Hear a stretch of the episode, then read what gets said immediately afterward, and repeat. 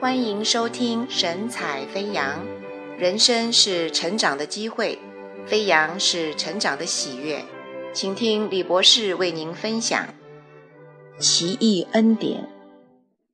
我对恩典的体会十分深刻，考上了县城第一流的初中，给了我当小皇帝的特权。天未亮，姐姐早已起了床，在土制炉灶里生了火，烧了饭，装了便当。等我吃完了早餐，姐姐便送我出门，赶搭清晨六点钟的公共汽车去县城接受当代最好的教育。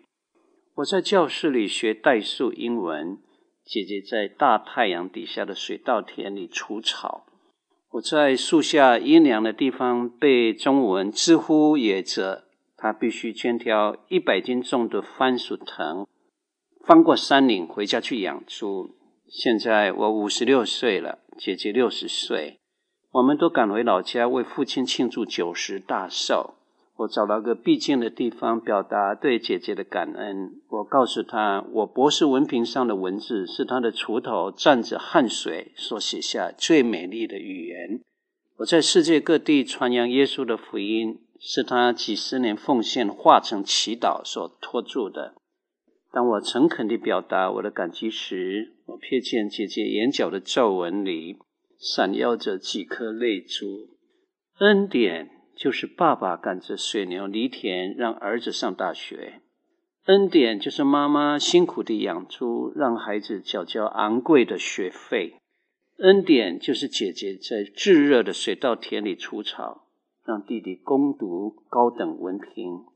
恩典是人间最高贵的礼物。基督教界很有名气的作家杨菲利对恩典特别有研究。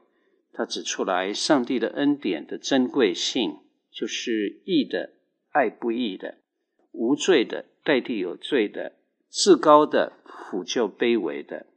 上帝与人立约，立约双方尊卑落差极大。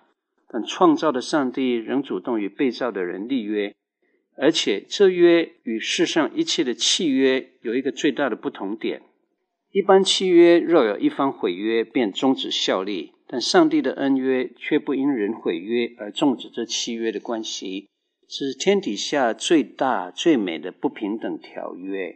而这约的内中意涵是上帝爱世人的强烈渴望。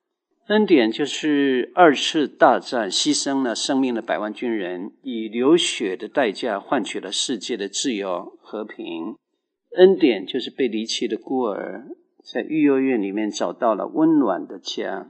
恩典就是法官对罪犯说：“给你一次自新的机会。”恩典就是父亲对不孝的儿子说：“无论如何，你仍是我的儿子，我一切所有都是你的。”写了十三卷圣经的保罗，使用下列强烈的字眼来描述他对恩典的感受。他说：“基督耶稣降世为要拯救罪人，这话是可信的，是十分可佩服的。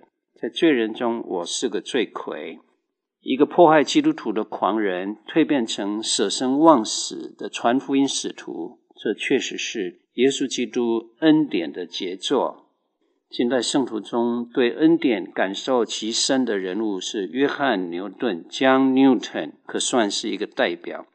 一个酗酒、贩卖黑奴、无恶不作的罪人，竟然被耶稣基督的恩典感召成一代名牧、有名的牧师。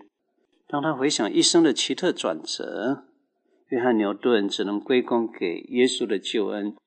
从他的肺腑深处写下了一首美丽的诗歌《奇异恩典》。他说：“奇异恩典何等甘甜，我罪已得赦免，前我失丧，今被寻回，瞎眼今得看见。”当上帝把耶稣基督赦罪的恩典白白赐给我们，人所能做的最恰当的反应是伸出双手来接受，并且以感恩的心向上帝说：“父神。”谢谢你。